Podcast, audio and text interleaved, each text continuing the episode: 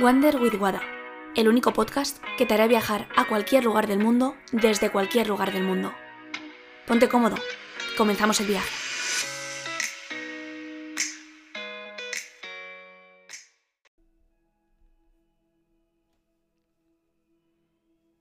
Bienvenido un miércoles más a los Wednesday de Wander with Wada. Hoy traigo para ti una anécdota, sobre todo para que te haga recapacitar sobre tu entorno, sobre quién está ahí y sobre esas personas invisibles a veces que te han hecho llegar hasta donde estás ahora. Y dirás, vamos a ver, si me han hecho llegar hasta este momento, sabré quiénes son. Pero a veces no. A veces hay una persona en el momento indicado, en el momento que necesitas, que te dice la palabra que necesitas escuchar o una conversación que te hace recapacitar o un abrazo o simplemente un gesto. Y es la señal que necesitabas para tomar acción y hacer lo que realmente querías. Se pueden interpretar como pues mensajes subliminales o bueno, mm, hay gente que cree más en, en el destino y en estas cosas y personas que no. Pero no vengo a hablar del destino o de es que esa persona tenía que estar ahí o no tenía que estar ahí. Simplemente a reconocer qué hecho o qué acto ha tenido una persona contigo para hacerte llegar hasta donde estás. Puede ser una nimiedad, puede ser una tontería o puede ser algo grande. A lo mejor necesitabas ver en una persona o sentir o escuchar algo determinado para poder lograr lo que ahora tienes, lo que necesitas o lo que en ese momento necesitabas. Dicen que la vida no te da lo que quieres, te da lo que necesitas. Y cada día me doy cuenta de que es más verdad esa, al menos desde mi punto de vista, que, que se cumple esa afirmación. Y, y te quiero contar una historia que me sucedió cuando vivía en París. Y, mm, y, a pesar de que París es un lugar idílico, es muy bonito, eh, visualmente siempre diré que es precioso, es un lugar que tiene una energía para mí rara. Eh, sí, es verdad que pues en este tiempo pasado que estuve viajando, ya no viajo tanto, eh, es verdad que hay lugares que te transmiten más paz o menos paz o que te sientes a gusto y no sabes por qué, o que te sientes no del todo cómodo y tampoco sabes por qué. Yo sí que creo en la energía y, y bueno, eh, hay lugares que me hacen estar más cómoda y otros lugares que por el contrario pues no. Y mm, por ejemplo, un, un, lugar que me ha pasado varias veces, he estado cinco veces en París, eh, me gusta mucho estéticamente y siempre que veo las fotos digo, jope, qué lugar tan bonito. Pero siempre que pienso en París, no recuerdo un sentimiento de... como de plenitud, de estar a gusto, de no ir corriendo de un lado para otro. Eh, el sentir, por ejemplo, a la gente, la vibración de la gente, cómo se desenvuelven. No sé, eh, cada uno lo vive como pues de una manera diferente y hay gente que es más sensible a, a los estímulos externos que otra. Y yo en mi caso soy muy sensible a, pues eso, a mi entorno y a lo que me rodea. Y bueno, eh, las primeras veces que, que fui a París, eh, pues no las recuerdo tanto como, como, la última, que fue justo hace un año, en marzo de, de 2020, eh, justo antes de volverme a España. Mm, algo que siempre cuento y repito mucho es que no se me olvidará el día que estaba firmando un acuerdo y recibí un mensaje de mi jefe diciendo, Wada, you should go home. En plan, están yendo muy mal las cosas, vete a casa, hija. Y eso hice. Eh, pero ya no por el sentimiento de tener que irme o no, para mí estar en París mucho tiempo era un castigo. De hecho, eh, yo iba, normalmente estaba una semana o dos semanas máximo, y París es un mercado difícil. Y iba con una compañera estuve en París compartiendo pues, eh, habitación con una compañera de la empresa eh, bueno, compartiendo casa al principio. Eh, y la verdad que, mm, que íbamos a hacer una semana al principio nos quedamos 15 días y no se acabó el no se acabó el, el, proyecto y una de las dos se tenía que quedar y me quedé yo porque eran bueno eran negociaciones más difíciles y bueno mm, la empresa me dijo que me tenía que quedar yo. El caso que me quedé en París. Y para mí quedarme una semana más en París significaba de verdad un suplicio. El tener que lidiar con quejas con negatividad el típico de los franceses. A ver, tampoco quiero generalizar porque no todos son iguales y tengo amigos franceses de París y son un amor, pero por regla general se siente esta dinámica de de mm, orgullo, de como que se sienten mejores que tú o, o de que mm, sí, de, de que no tienen tiempo para ti o, a ver, hablo de negociación y hablo de lo que yo he vivido. Pero muchas veces también, incluso con el, con el turismo, pues tienen ese tipo de comportamiento. No sé, insisto, es lo que yo he vivido. Y, y para mí, a pesar de que París es muy bonito, para mí era un suplicio estar allí. Y necesitaba pues desconectar cuando venía de trabajar, eh, necesitaba desconectar y, hacer algo que me gustase. Me apunté al gimnasio, estuve yendo a diferentes lugares eh, porque puedes elegir diferentes em, pues, gimnasios y actividades para ir. Y también me apunté a yoga. Bueno, yoga he hecho muchas veces en muchos lugares del mundo, eh, pero necesitaba encontrar paz. Entre tanto caos, necesitaba encontrar paz y conectar conmigo mismo. De hecho, eh, hace poco subí a Instagram unos vídeos en los cuales estaba haciendo el pino y practicando un poco porque, pues no sé, sentía que, necesitaba ver las cosas desde una perspectiva diferente. Y, y bueno, eh, una, una, amiga que conocí en Australia era, era, creo que es ahora era, no lo sé si sigue estando ahí o no, pero era barista en un, en un café de París que me encanta. Y fui a verla y es un, es un café que a mí me encanta, una cafetería, vamos, que está en la planta de abajo. Es de. Mm, pues para tomar café, brunch y todo este tipo de cosas.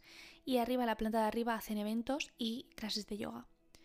Y conocí allí a, mi profesora, que para mí es como mi profesora de yoga, y fui a uno de sus, de sus clases y me encantó.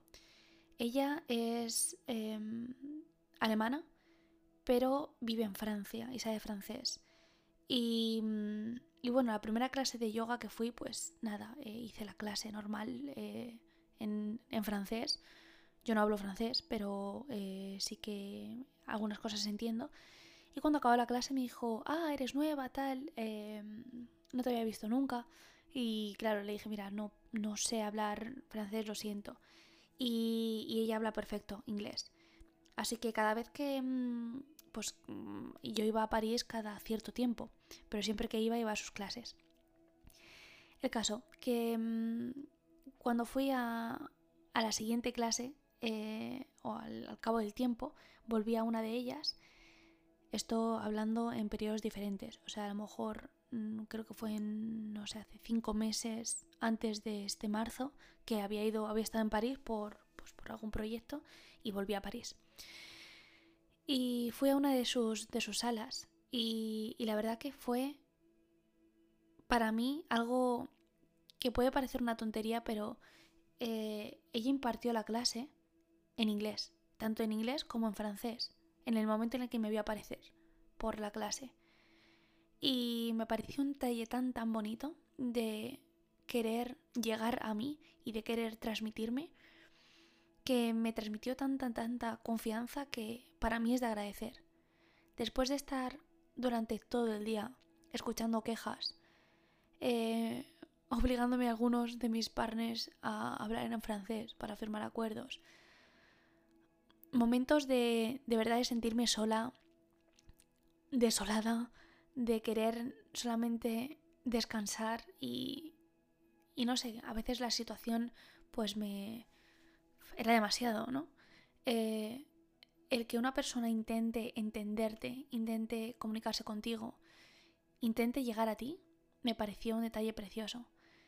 Y, la verdad que a día de hoy tengo muy buena relación con ella, eh, nos escribimos de vez en cuando y se porta siempre súper bien conmigo, siempre que he estado ahí.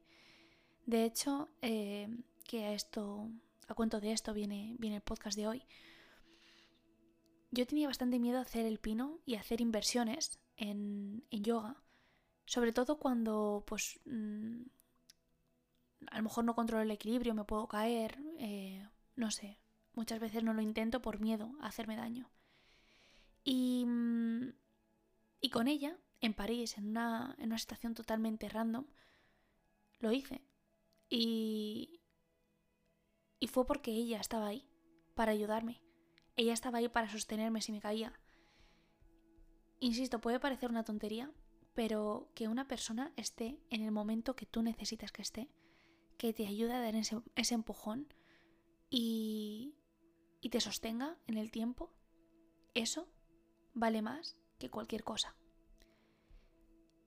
E insisto, muchas veces hay personas invisibles que están ahí, que han marcado tu vida de una determinada forma sin tú darte cuenta y que te han hecho dar ese paso, que te han hecho llegar hasta donde estás tú. Con una frase, con una conversación, y si no hubieras sido por esa persona, tal vez no hubieras dado ese paso. Y es que tenemos tanto, tanto miedo a pedir, tanto miedo a a ser ayudados. Y es que para recibir también hay que dar, pero para dar también hay que recibir. Al final es un equilibrio. Me estaba viniendo a la mente eh, un capítulo de Friends que sale Joey cuando se van a casar Mónica y Chandler. Bueno, estoy destripando la, la serie si no la habéis visto. Pero mm, eh, empieza, va a ser como cura o algo así. Y empieza Love is about giving and receiving. Receiving and giving. Y es muy muy cómico cuando empieza así. Pero realmente es así. Es que el amor va sobre dar y recibir. Pero todo en la vida va de eso. Y muchas veces no pides por el miedo a la deuda, por el miedo a deber algo a alguien y, y tener que dárselo, pero es que yo siento que la vida te lo devuelve en otra forma. Te lo puede deber en otra persona o te lo puede dar en otra persona. Y creo que siempre se intenta generar ese, ese nivel de, de equilibrio no quiero decir que siempre ocurra. Hay veces que vas a hacer un favor a una persona y nunca te lo va a devolver. Pero si vives con ese miedo a que no te lo devuelva, al final, ¿quién sufre más? ¿Tú por esperar eso? ¿O esa persona por no habértelo dado? Al final, ese rencor no sirve para nada. Solamente te ocupa espacio y te genera frustración e ira. Entonces, eh, yo cada vez pienso más en si merece realmente la pena frustrarte por este tipo de cosas y sobre todo no pedir. Esto es algo que a mí también me cuesta mucho y es pedir algo a alguien, pero cada vez me doy cuenta de que de que si lo pides de una forma adecuada, esa persona lo va a hacer por ti y no te tienes por qué sentir mal por pedir. A veces es necesario. Y para mí los tres miedos más grandes a comunicar lo que, lo que uno siente o lo que, o lo que le gustaría pedir son tres. El primero de ellos es ese sentimiento de deuda, de estar en deuda con alguien y, sentir que, pues eso, que, que eres inferior en cierta parte, porque has tenido que pedir algo. Esta creencia de que pedir es porque no tienes y como no tienes, eres inferior. Y muchas veces, o para mí al menos, es un acto de valentía. Pedir es valiente. Tener el valor de acercarte a una persona y decir, oye, necesito esto, no me parece de cobarde o de inferior, sino de realmente un acto de valor y de amor propio hacia ti mismo. O también O sea, el primero sería la deuda. El segundo, la sensación de inferioridad. Y el tercero, la vulnerabilidad. El sentirte como pues más blandito por haber pedido a otra persona o por haber dicho que necesitas ayuda. Pero, insisto, pedir algo para ti porque lo necesitas, creo que es un acto de amor propio, de mejor autoestima, que ojalá más de uno pidiera. Sobre todo porque en cualquier momento vas a necesitar de una persona y otras personas van a necesitar de ti. Y no es malo, porque gracias a esa persona estás donde estás. Gracias a una persona que te ayudó de forma altruista cuando lo necesitabas. Estás donde estás. Así que no tengas miedo a pedir. No tengas miedo a comunicar lo que sientes. No tengas miedo al que dirán. No tengas miedo a deber algo a alguien. Porque lo puedes dar en muchas formas. No tengas miedo a sentirte inferior por pedir o vulnerable porque demuestra un hecho de valentía. Y algo que para ti es insignificante, para una persona puede significar un mundo y no sabes a quién puedes ayudar. Así que pide. Pide lo que quieras. Y si esa persona realmente te quiere o está en su mano, te ayudará. Algo que he aprendido viajando es que tenemos la creencia de que te va a pasar cosas malas o cuando sales a, no sé si viajas al extranjero, a ver qué te van a hacer, y yo he de decir que he tenido mucha suerte, pero no creo en la suerte, no creo en que las cosas pasen porque sí. La mayoría de veces que he viajado me he encontrado personas en el camino que me han ayudado muchísimo, muchísimo. Simplemente a, no sé, a coger un avión, a mm, llegar a un Airbnb o si tenía algún problema que me ayudasen a llegar a algún lugar tantas personas que se cruzan en tu vida y te dan eso que necesitas. Y tú de la misma manera, cuando ayudas a otra persona, estás generando ese equilibrio. No tengas miedo a pedir. Pide a la vida. Algo que dice un amigo mío es, mira qué fantástica es la vida que pides y se te concede. ¿Y qué razón tiene? Solo tienes que tener el valor de pedirle a la vida lo que quieres. Y si pides, se te concede. Que tengas un buen día.